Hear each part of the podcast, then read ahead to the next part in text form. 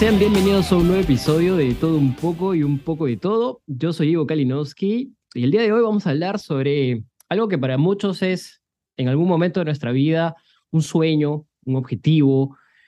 Bueno, digo para muchos porque no es algo estrictamente general, pero muchos quieren pues la estabilidad de un, de un hogar propio, de, un, de una vivienda, de un terreno, y muchos se dedican a, a, lograr ese objetivo, trabajan muchos años y en, el Perú realmente conseguir una vivienda propia es todo un reto.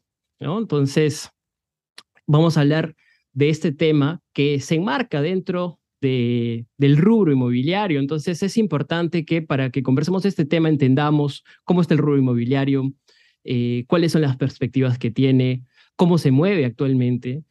De hecho, yo recuerdo que hace, hace varios años el tema inmobiliario en Perú era muy fuerte, ¿no? Se hablaba mucho de él y por lo tanto también se hablaba de posibles burbujas, de posibles declives, era bien, bien complejo. Entonces realmente le he perdido el rastro y como yo pues no soy experto en este tema, he traído a mi primo, que además es un gran amigo y que además conoce este tema, Nicolás.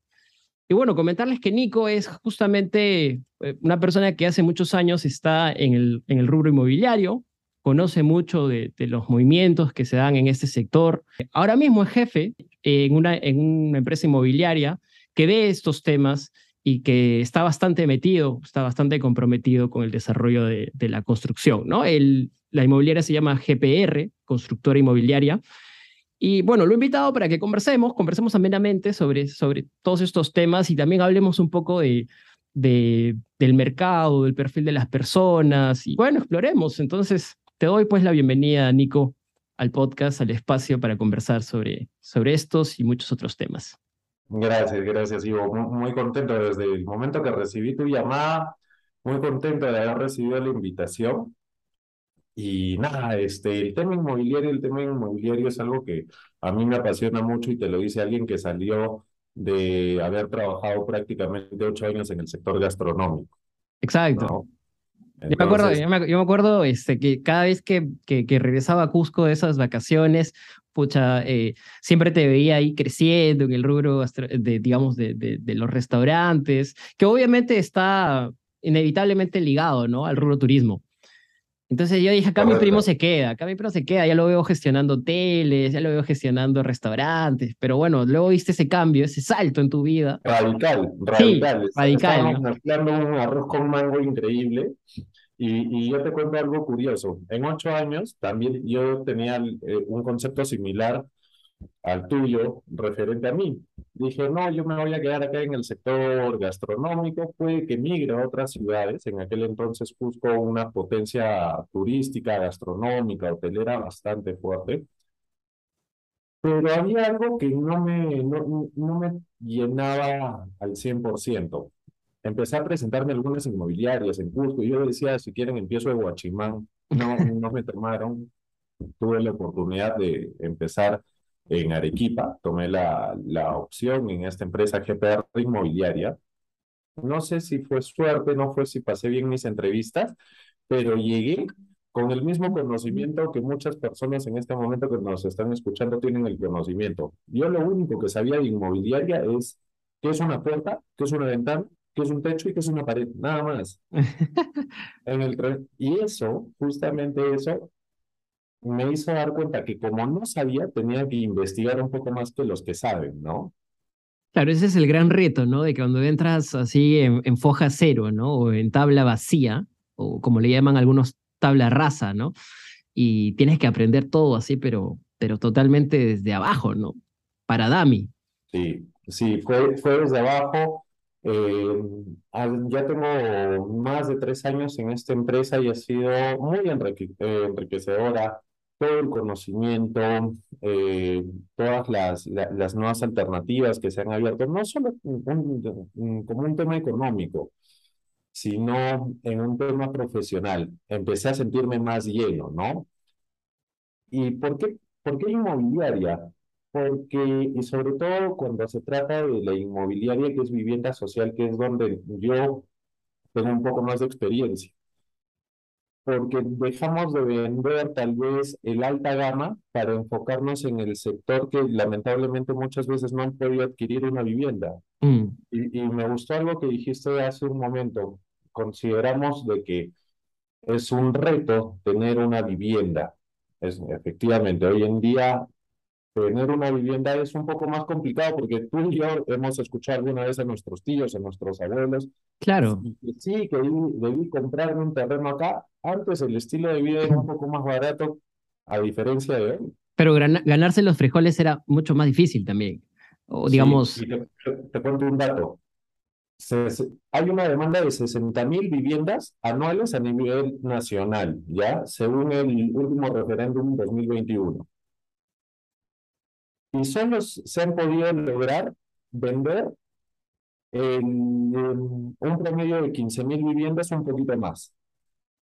¿Y qué pasa con el otro porcentaje? El otro porcentaje no es de que diga, ah, no, ya no quiero la vivienda sino que no hay un producto para ellos. ¿Por qué? Porque gran parte de las inmobiliarias, y no está mal, tengo muchos amigos que trabajan para estas inmobiliarias, se han enfocado en vender el alta gama, exactamente.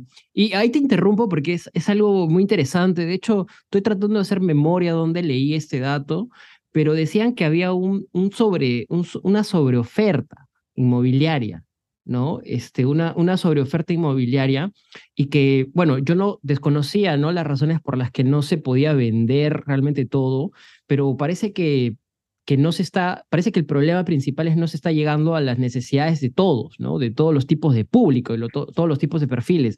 Y acá yo solamente a- acoto con un comentario que es, antes el, el chip, ¿no? La mentalidad en el mercado inmobiliario era hacer eh, departamentos o casas pensados en familia. Pero hoy, por hoy, la realidad es muy diferente. Hoy ya hay mucha gente, o sea, el, el- el tema, digamos, sociodemográfico está cambiando mucho y hoy en día ya hay menos familias, ¿no? Cada vez. Ca- Cada vez la, eh, el peruano, sobre todo, está teniendo menos hijos, Claro. ¿no? Que es, Entonces, que es un fenómeno global, ¿no? Es una tendencia global, pero obviamente también se, se ve reflejada acá en Perú. exacto. ¿Y qué sucede? Eh, muchas de las personas que, que quieren, que demandan viviendas son profesores, son policías, son enfermeros, eh, son técnicos, operarios, y inicialmente obviamente van a tener un sueldo relativamente bajo que puede superar el sueldo mínimo, y muchas empresas cuando crean la casa, crean una casa para personas que están ya con sueldos superiores a los cinco mil, a los seis mil, a más. Claro.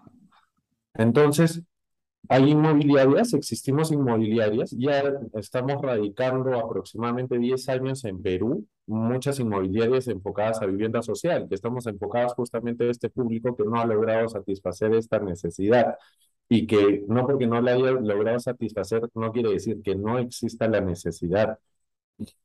Hemos entrado en una pandemia y ha sido algo muy evidente lo siguiente, qué tan importante es ya tener una vivienda propia. Exactamente. que nos hemos empezado a enfocar y algo que le pasó a Lima, por ejemplo. Hoy en día, los dos malls más grandes de, de Perú están construidos en el cono norte de Lima. Plaza Norte y el otro Megaplaza, me parece, ¿no? Plaza, ¿no? Y el metro cuadrado ya se ha quintuplicado, está, está bast- Claro, bastante es, es una locura, es, es, un, es, una, es, un, es un lugar, digamos, es una zona que, que bien mañana podría volverse otra ciudad.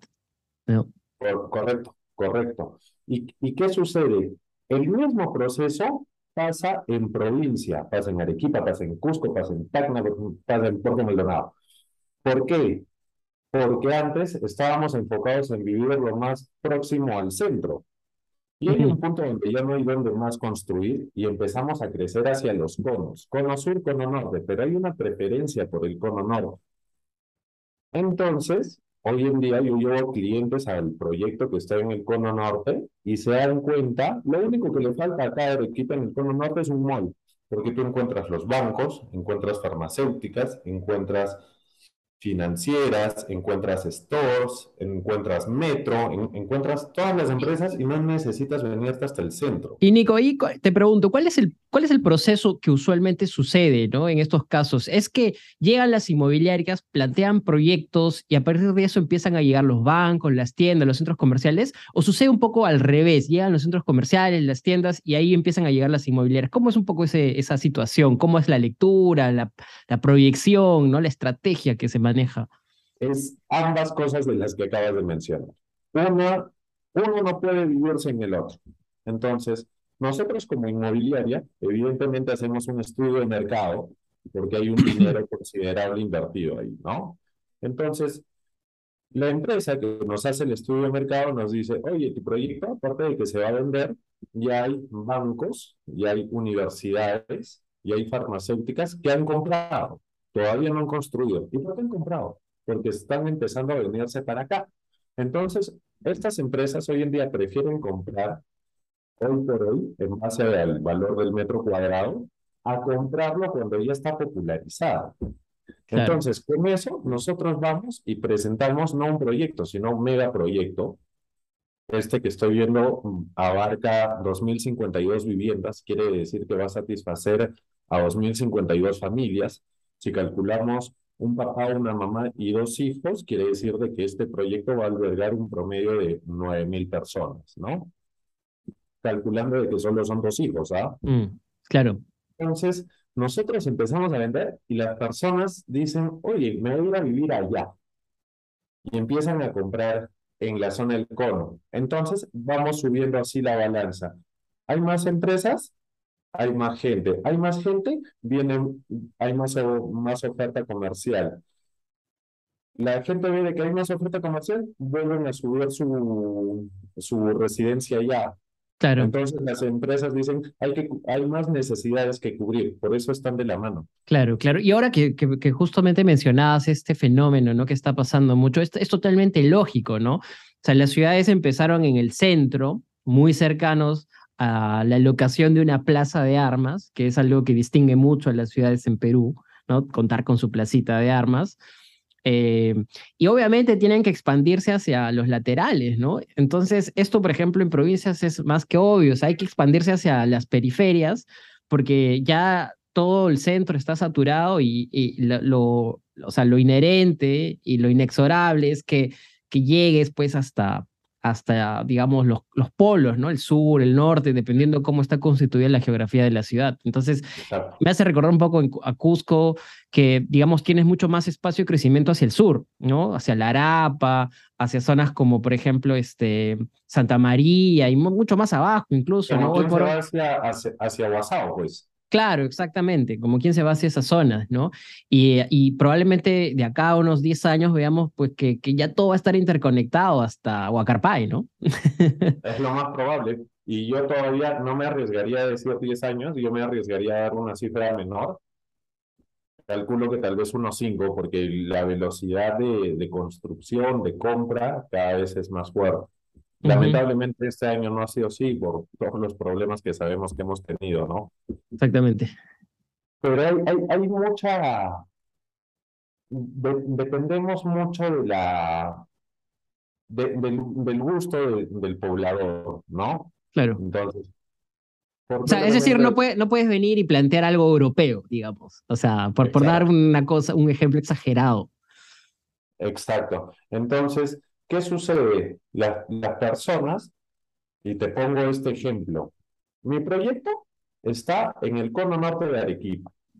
Cuando viene un, poblador de Arequipa, me hace dos preguntas. ¿Dónde queda el proyecto? Cono norte de Arequipa. Ah, en la salida de Arequipa, sí, en la salida. Y, su segunda pregunta, ¿y qué pasa si te compro, qué es mi cuota mensual? Mira, dependiendo del modelo de vivienda. Esas son las dos preguntas. Arequipa colinda como Juliaca. Vamos a hacer feria, vamos a hacer promoción a Juliaca y me hacen dos preguntas. Me dicen, oye, ¿dónde es tu proyecto? En Yula, en el cono norte de Arequipa. Ah, en la entrada de Arequipa.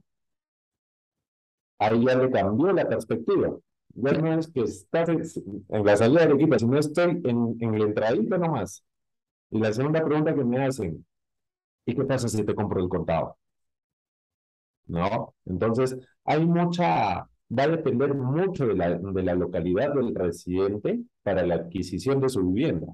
Claro, claro.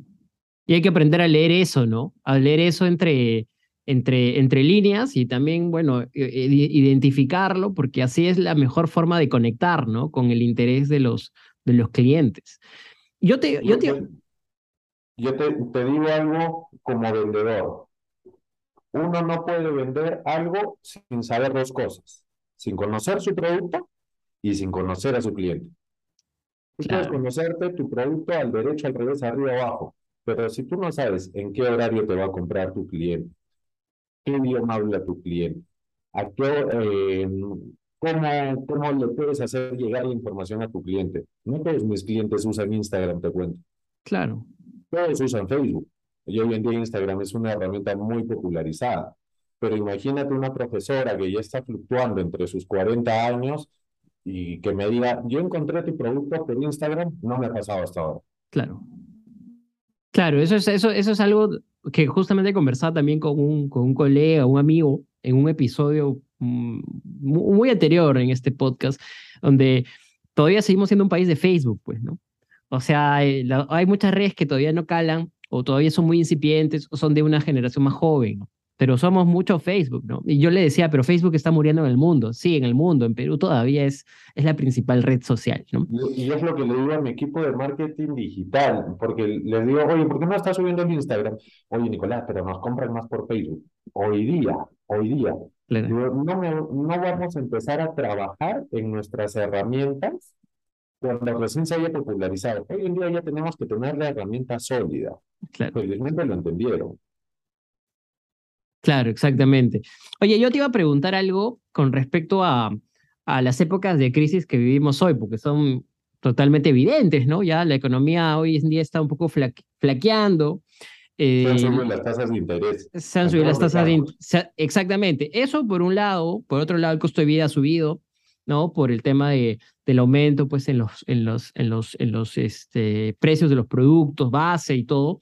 Entonces, Hoy por hoy resulta pues una, buena inversión invertir en inmuebles. Hoy, cómo, cómo siente la gente eh, cómo se aferra la gente, cómo, cómo utiliza su dinero. Hoy tengo un dinero, o sea, mejor lo utilizo para, para un inmueble o mejor invierto en otra cosa. ¿Cómo, cómo has visto un poco esa situación? Mira, ¿qué sucede? Es cierto que hoy, agosto del 2022, estamos pasando por una crisis a nivel nacional, a nivel mundial, nivel Latinoamérica. Y hay algo que yo le digo a muchos de mis clientes, porque mis clientes me dicen, sí, pero puedo tener mi negocio. Si tu negocio va a ser rentable próximamente, ábrelo. Yo, yo lo abro contigo. ¿Qué sucede? Eh, nos ha pasado de todo, digo. Hemos tenido pandemia, hemos tenido desfases políticos, desfases en el dólar, subida de gasolina últimamente. Y hemos visto que la economía se ha movido así, para arriba, para abajo, para el centro, para el medio. Te ha hecho un, un acorio de TikTok la, la, la economía. Exacto. Pero algo que no se ha visto mermado es el negocio inmobiliario. Lo único que nos podría afectar, y no creo que nos pase, hermano, es que caiga una bomba nuclear, porque eso es lo único que devalúa la tierra. Eso es mucha confianza. ¿ah? Yo, yo como Cuto diría, este, eh, la humildad, ¿ah? humildad, falta humildad ahí. No, te, digo, me, me, me, gusta eso, porque ¿sabes qué me pasó una vez? En una reunión con uno de mis proveedores, mi anterior proveedor de marketing, le digo, oye, no, renegocian el contrato, me dice, no sé, Nicolás, como que no está bien el tema de la pandemia. Le digo, mira, de la pandemia salimos ahorita. Dije, ¿qué más puede pasar? El buen confío en mí. Puta, entramos a desfase político. Claro. Luego le volví a decir, porque me dice, oye, ya un año, tengo que renegociarte. Y digo, mira, ya después de esto, ¿qué más nos puede pasar? Tuvimos el problema de, de dólar, ¿no? Así que ahorita ya no quiero invocar, hermano. Sí, mejor, mejor, ¿no? Es que yo creo que igual siempre afecta, ¿no? Pero me parece que es un rubro muy sólido, es un sector muy sólido y siempre, siempre lo va a ser, pues en un país donde todavía no estamos tan digitalizados en muchos aspectos, siempre una inversión que se tangibilice en algo concreto, ¿no? Algo material, un inmueble, siempre es una, una buena inversión, ¿no? Siempre, eh, siempre. Y te puede salvar de cualquiera, de cualquiera. Exactamente. Me hace recordar un poco el tema de educación, porque en educación, por ejemplo, también es un rubro que puede, puede faltar que comer, hermano, pero en educación la gente siempre va a invertir en educación porque cree siempre que es la manera de salir de las crisis, ¿no? De autosuperarse, de salir adelante, ¿no? Entonces, puede estar faltando plata para comer, pero para educarse siempre, ¿no? Estoy exagerando, obviamente, no se lo tomen literal, pero siempre, o sea, la, educación es, es algo considerado un valor muy importante en las familias peruanas. Exacto.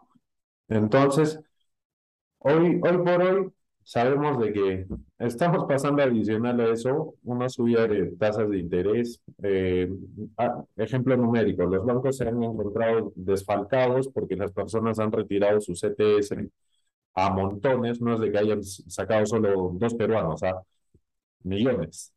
Están sacando de pocos en pocos la totalidad de sus AFPs o lo que les permita. ¿Y qué sucede? El banco ya empezaba a, le ha empezado a doler. Adicional a eso, se les ha incrementado la tasa de fondeo y esto ha generado de que incremente las tasas de interés inmobiliarias. Hoy en día, la tasa de interés inmobiliaria para vivienda social, que es techo propio y no crédito mi vivienda, están fluctuando a esta fecha no, entre 8.9, si eres un cliente muy bien calificado, 8.9 hasta 8.8, ¿ya? Si le hiciste ojitos a la funcionaria. Y el de techo propio está llegando en cajas rurales hasta el 18%, si no es más. Entonces están con todo eso. Obviamente la caja rural te, te cobra un poco más porque la flexibilidad es, es, es mucho más fácil que te dé el préstamo una caja rural a que te la dé un banco. Claro. Es por eso que tampoco podríamos entrar a una, a una burbuja. ¿Por qué? Claro, ese es un tema muy debatido, ¿no? Siempre, yo me acuerdo siempre haber visto artículos en gestión, ¿no? En comercio, ¿no? Donde eh, muchos gurús hablan y dicen, nos acercamos a una posible burbuja inmobiliaria, ¿no? Nos acercamos a una posible burbuja inmobiliaria. Entonces, llevo escuchando eso hace años, años, no sucede, pero ya nunca, uno nunca sabe, ¿no? Ya nunca sabe si mañana toca. Hoy en día sí podemos decir que uno nunca sabe porque nos pasan cosas de la noche a la mañana a nivel socioeconómico increíbles. Pero te digo por qué es complicado. Y queriendo no hay que agradecerle al banco también eso. Y es, es algo con lo que yo reniego mucho como vendedor. Te cuento rápidamente por qué. Tú para solicitar un préstamo hipotecario, el banco, el banco te revisa un poco más y hasta tus notas de colegio, ¿ya? Revisa de que habías tenido, primero, de que tengas un sueldo, tú no puedes endeudarte más del 50% de tu sueldo. ¿Qué quiere decir? Que si tú ganas mil soles netos, tú no puedes superar una deuda de 500 soles, ¿no? Entonces, el banco ya no se arriesga a dar créditos hipotecarios a la loca empieza a revisarte y empieza a asegurar y a disminuir su nivel de riesgo en que el cliente le, no le vaya a pagar. Mientras que la caja rural es un poco más flexible. La caja rural, tú has visto que siempre hay estos funcionarios de bancos que se mueven en motitos se van hacia los mercados, que se, van claro, son los que atienden este, microfinanzas, ¿no? Lo que se otorgan créditos este, más, más este, a microempresarios, ¿no? Exacto. ¿Y sabes por qué les dan motitos? Justamente porque ellos tienen que ir a hacer la verificación de que el cliente tiene sus puestos en el mercado, claro. que lo que dice que va a ganar. Entonces, yo he conversado alguna vez con un analista de caja rural y me dice, oye, mira, estos son los documentos que me trae mi cliente. ¿Y qué es? La fotocopia de sus cuadernos de apuntes. Y le digo, ¿en qué trabaja tu cliente? Tiene cuatro puestos en el mercado. ¿Y cuánto saca por los cuatro puestos? Él está sacando unos 7 mil soles aproximadamente mensual oh, de ganancia. Yo, ah, su bien. Y, y el banco, el banco nunca le va a dar un crédito mostrándole un cuadernito. El banco le hubiese cobrado una tasa de interés mucho, eh, mucho menor, ¿no? Pero el cliente no tenía cómo demostrar. esa, es la razón por la que existen bancos como mi banco y otros pequeñitos, ¿no? Digamos, perdón, otros bancos que atienden el sector microfinanzas, porque justamente es un sector que sí tiene la capacidad de pago, pero no lo tiene tan documentado, ¿no? Dado la, la informalidad que existe en nuestro país, que es una realidad, ¿no? Es el 70% de lo que se mueve Perú. ¿ah? Incluso he escuchado datos del 80, ¿no? Pero bueno, la cuestión es que es, alto, es súper alto. En pandemia ha subido la informalidad. Exactamente. Ha, subido la informalidad, ¿por qué? Porque empezaron muchas, lamentablemente eh, muchas familias entraron a suspensión perfecta o la empresa quebró o los tuvieron que despedir, no les renovaron contrato. Y que empezaron a desarrollar sus negocios familiares. Al desarrollar su negocio familiar, ten por seguro, ni tú ni yo lo haríamos tampoco. No es de que mañana vamos a abrir y al toque nos vamos a ir corriendo a Sunar a decir, oye, quiero sacar mi arreglo. No, porque primero no quieres arriesgar, quieres ver si te funciona el proyecto. probamos suerte y aparte lo que hemos abierto, sea pequeño, sea mediano, ha sido en base a mucho ahorro y mucho riesgo de quedarnos sin nada. Exactamente. Entonces, a una persona que ha, que ha entrado con todos sus ahorros y que está corriendo mucho riesgo, ¿tú crees que le va a dar un impuesto? ¿Le va a pagar un impuesto? Inicialmente no lo van a hacer. Ha incrementado nuestro nivel de informalidad en, estos dos últimos años. Producto pandemia, evidentemente, ¿no? Sí, es bien, es bien difícil. Y entonces ahí quiero entender un poco, Nico, cómo es ese, o sea, ¿a qué responde este término de vivienda social? O sea, ¿qué quiere decir? Porque cuando uno escucha el término social, ya va un poco más con el tema de, de bueno, uno, uno, uno puede empezar a pensar que tiene que ver con subvención, con, con bono, con mil cosas, ¿no? Pero, ¿qué es realmente el tema de vivienda social? ¿Cómo es que realmente se proyecta ahora, ahora en nuestro, nuestra realidad y cómo lo operan, operacionalizan ustedes? Ya. Vivienda social, ¿qué es? Hoy en Perú, vivienda social es justamente hacer la vivienda, te voy a dar el término entre comillas, porque muchas personas lo malinterpretan es la vivienda para la familia necesitada. Entonces, ahí si tendríamos que poner una escala de A a D, según sus ingresos, estaríamos enfocados únicamente en D. No es así. Hoy en día, vivienda social eh, le está dando oportunidad de viviendas a personas entre el sector B hasta el sector D. Mm. Es bastante amplio el, el rango. Sí, ya hay dos, dos programas. Uno, que es el programa de techo propio, es un programa que en la actualidad, para esta fecha 2022, te da un bono de 40.250 soles para comprarte una casa que no supere más de los 87.000 soles o que te compres un departamento que no supere más de los 102.200 soles. Y muchos dicen, oye, pero ¿qué, ¿qué casas van a ser esas? Son tan baratas. Esa es gestión de la inmobiliaria que tienen que vender una vivienda de calidad, ¿no? Mm. va a sonar vanidoso, pero nosotros nos hemos encargado de, darle calidad de vida a los usuarios. Claro. Un día que te vienes a cada equipa, te llevo al proyecto y encuentras una vivienda social de alta gama, pisos laminados, mayolicado en la cocina, en la lavandería, en el baño. ¿Y cuánto puede estar un proyecto así, más o menos? Mira, el valor de venta que nosotros tenemos de la primera etapa está fluctuando en los 40 millones de soles. Venderla solo en la primera etapa. No, no, pero digo, para el usuario, ¿cuánto le puede costar? Con el bono, mira, si la casa te cuesta 87 mil soles y el Estado te va a dar 40 mil soles, tú terminas pagando uno, el saldo pendiente con 47 mil soles. ¿Y hay algún requisito en ese sentido? Digamos, una persona tiene que no tener, no tener un departamento previo, un inmueble previo, o realmente eso es irrelevante. Cuatro requisitos fundamentales. Y cuatro requisitos, muchos clientes dicen, oye, pero hágame la excepción. Nosotros no hacemos la excepción. Todo ya está en el sistema, está ingresado en SUNAT y en RENEC. Acá están las cuatro.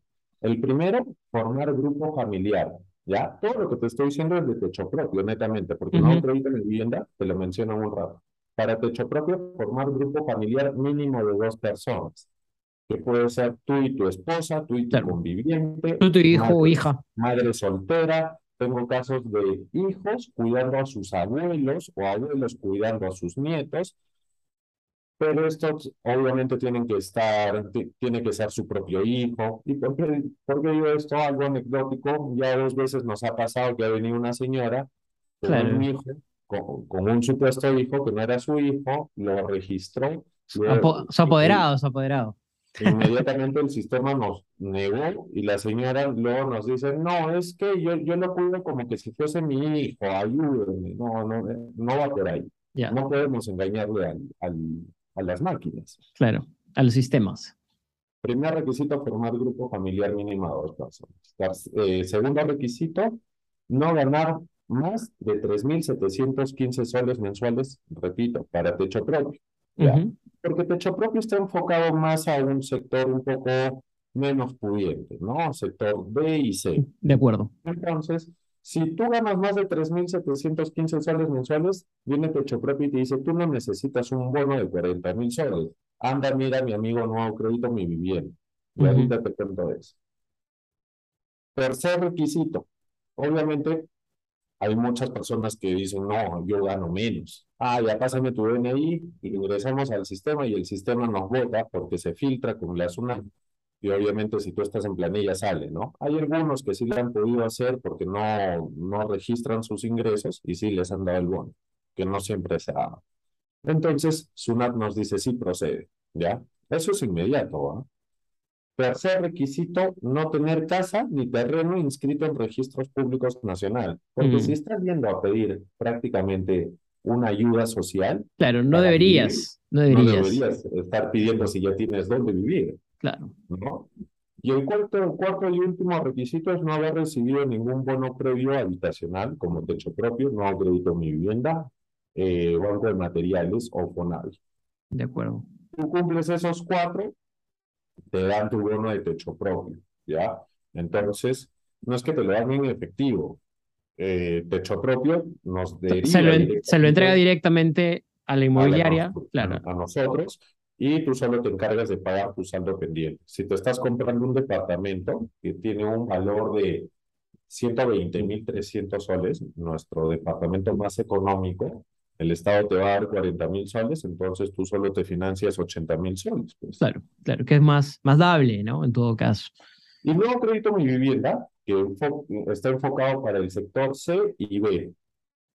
Tú, tú puedes eh, recibir, el bono es menor, es 26 mil soles, pero te dan una tasa de interés preferencial, ¿no? Porque según para los ojos del banco, eres un cliente de menos riesgo, ¿no?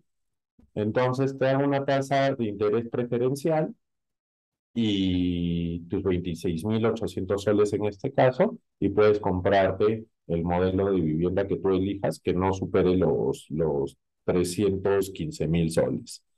Claro. Entonces, si tú quieres una casa más grande de 315 mil soles, viene el Estado y dice, ah, chochera, tú ya quieres un deluxe, pues tú no necesitas un uno. Claro, exactamente. O sea, es poner un poco los candados para la gente que hoy por hoy se aprovecha, ¿no? Porque el peruano a veces es muy vivo, ¿no? El peruano es muy, muy criollo, ¿no? Me, me, acuerdo la, la pandemia, eh, que cuando Vizcarra dio todos estos bonos y lo primero que hacían era irse a comprar televisores, irse a comprar este... ¿No crees que, que las personas, yo, yo lo he dicho a mi cuerpo de ventas, porque yo he escuchado a mi cuerpo de ventas, no, que sí, que la CTS. La CTS, ¿qué, ¿qué es? Es la compensación por el tiempo de servicio si alguna vez te despiden, ¿no? Claro, exactamente. Que no lo puedes retirar hasta que te saque o tú te vayas y ahí recién entonces, ahora lo que le están diciendo a las personas es, saca, saca este dinero que es tu provisional si algún día te despiden. Entonces yo le digo a mi cuerpo de ventas, si ustedes van a sacar su CPS, no me cuenten qué van a hacer, pero solo espero que no sea o para comprarse el televisor o para comprarse el celular, que sea justamente para generar patrimonio. Claro. Si, tú te sacas el total de, tu CPS y lo usas para comprarte, aunque sea tus tres metros de, tus tres metros cuadrados de tierra, bien, porque se va a ir evaluando en el tiempo. Alguien, alguien inteligente hace eso. No va a ir, y no discrimino tampoco lo que los hacen, ¿ah? Otro puede ir, puede, Claro, al final cada uno es libre de hacer lo que le venga en gana, pero el tema es, claro, a, futuro no te quejes. Europa, España, Italia, con su, con su CPS. claro, matrimonios, por allá. Sí, hay, mucho por hacer. Perfecto, Nico. Yo quería un poco ir, ir, acabando este, este episodio consultándote por el tema de, de, los, de los proyectos para jóvenes, para gente soltera, ¿no? Porque como habíamos comentado al inicio del podcast, Hoy hay mucha gente que ya, hoy, hoy las familias del, en el Perú ya no son las mismas tradicionales, ¿no? Hoy, hoy una familia puede ser tú y tu pareja, tú y tu novia, tú tu esposa, que, que solo quieran tener como hijos a perros, ¿no? Este, a mascotas, que, o de repente puede ser un tipo soltero que quiere tener algo para él solo. Entonces, ¿no? entonces se, se, está pensando en eso. Ahí es donde va el segundo programa, pues, no crédito mi vivienda. No crédito mi vivienda puede, recuerda que Pecho Propio está enfocado en ayudar mínimamente a dos personas, ¿no? No crédito mi vivienda está enfocado para apoyar a personas solteras o a toda la familia. Entonces, eh, gente joven, gente joven le puede hacer. Eh, tú sabes que me compré un, un bien inmueble hace, hace ya un tiempo siendo joven, ¿no? He entrado a mis 29 años y he conocido personas, tengo clientes míos que están comprando a sus 23 años y no sabes lo lindo que se siente eso. Claro. Hay muchas maneras de aplicar. Si hoy en día tú eres alguien joven y quieres generarte una confianza crediticia, primero, no te saques una tarjeta de crédito para nada que ver. ¿ya? Lo que tienes que hacer es, y quieres comprarte tu, tu casa y todavía no sabes qué casa, abre una cuenta, que esto lo dan todos los bancos, ¿ah? Todos los bancos. Se llama cuenta de ahorro hipotecario. Es una cuenta de ahorro hipotecario, tú calculas ya más o menos cuánto es lo que puedes ir ahorrando ahí mensualmente, ¿ya? Te lo puedes sacar, en un caso de emergencia lo puedes sacar, pero tú tienes que sumar una cantidad de meses, mínimamente cuatro, ¿ah?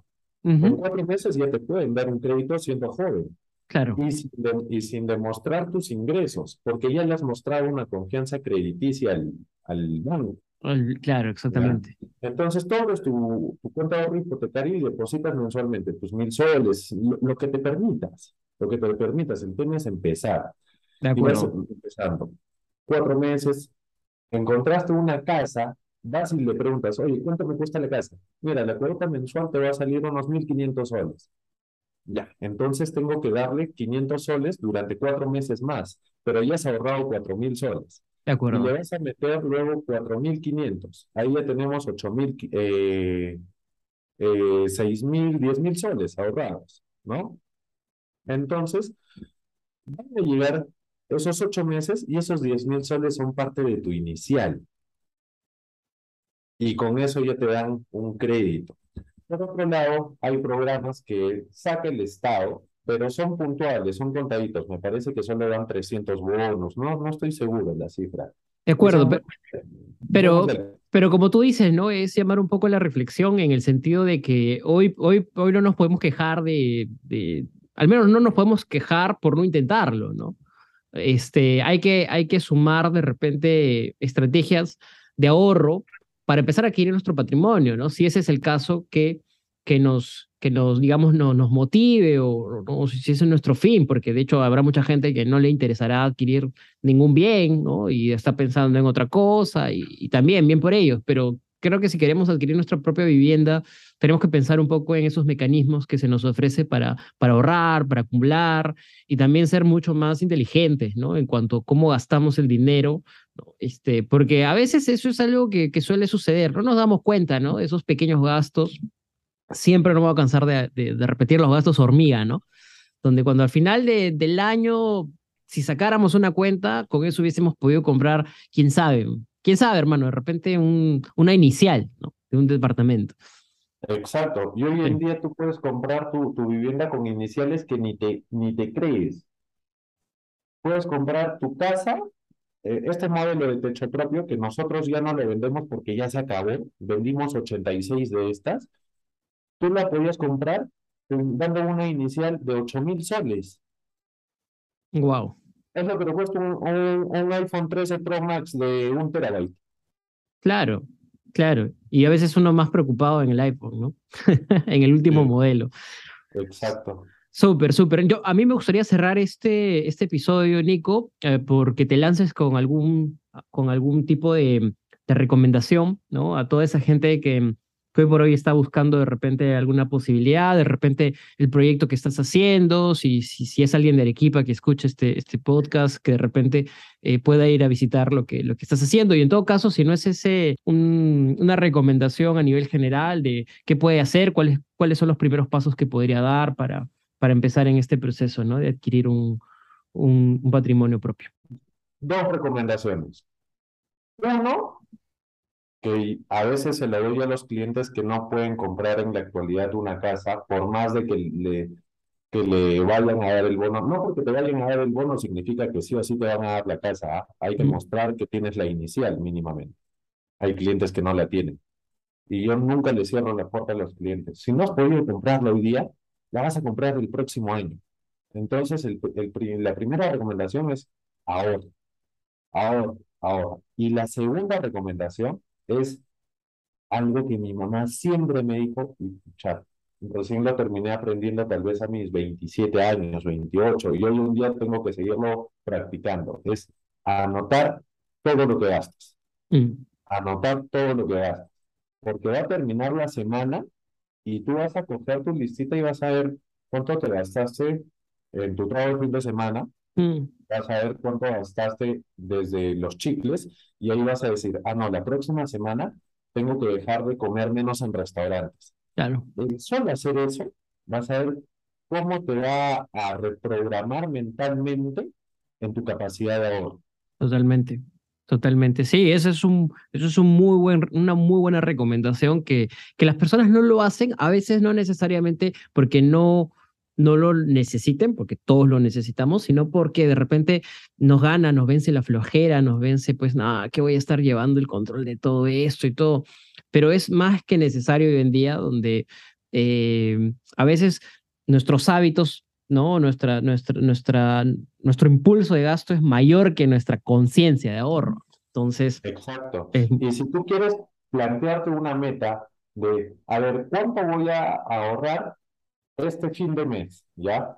Primero, para que tú puedas ponerte una meta, tienes que saber cuánto gastas. Tú no puedes mejorar algo que no has medido. Exactamente. De, de todas maneras, es, es, es, un dicho muy, muy, muy, muy potente, ¿no? Una frase muy potente. Exacto. Entonces, cuando tú sepas cuánto gastas y cuánto sobregastas, vas a poder plantearte una meta real. Claro, porque el siguiente paso es, primero anotas todo lo que, lo que gastas y segundo, ya luego lo categorizas, ¿no?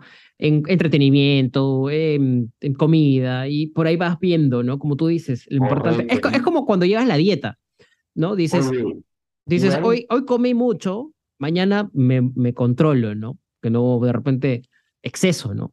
El cuidar el exceso. Hemos estado justamente mucho, mucho tiempo en el tema del cuidado físico, de la alimentación. Hay aplicaciones. Sí, claro, hay aplicaciones que te ayudan a contar, ¿no? Calorías, a contar macronutrientes. ¿Y tú cómo puedes mejorar en tu fibra en tu muscular, en saber cuántas calorías has, has consumido, has quemado con esa aplicación? Porque han sido medidas. Totalmente, claro. Entonces, ahí estás mejorando algo que ya has medido. ¿no? Y también hay aplicaciones para ahorrar. Claro. Son aplicaciones que, te, que tú puedes poner, hasta te hacen la lista del mercado, porque tú pones, ¿no? Para cocina, ta, ta, ta, ta, y, y tú vas a hacer las compras y aparte que estás haciendo el check con tu aplicación, le vas poniendo el precio. Tal cual.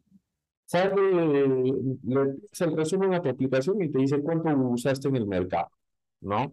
Y puedes, esa misma aplicación, no recuerdo el nombre de la aplicación, ahí te la paso. Pero hay muchísimas además. Hay muchísimas. Ah, basta con que tú en el buscador de tu celular pongas ahorro, te van a salir aplicaciones de paga y sin paga. Claro. ¿No? Sí. Así que para ahorrar, principal es saber cuánto gastas. Perfecto. ¿Cómo es, no? Interesante cómo este tema del, del, rubro inmobiliario inevitablemente nos ha llevado hacia la discusión, hacia la conversación de, de, las finanzas personales, ¿no? Tan importante hoy más que nunca, ¿no?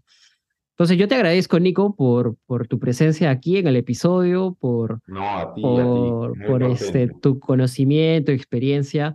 Y bueno, nada, pues espero poder tenerte en otro, en otro tema, ¿no? Por ahí chacoteando.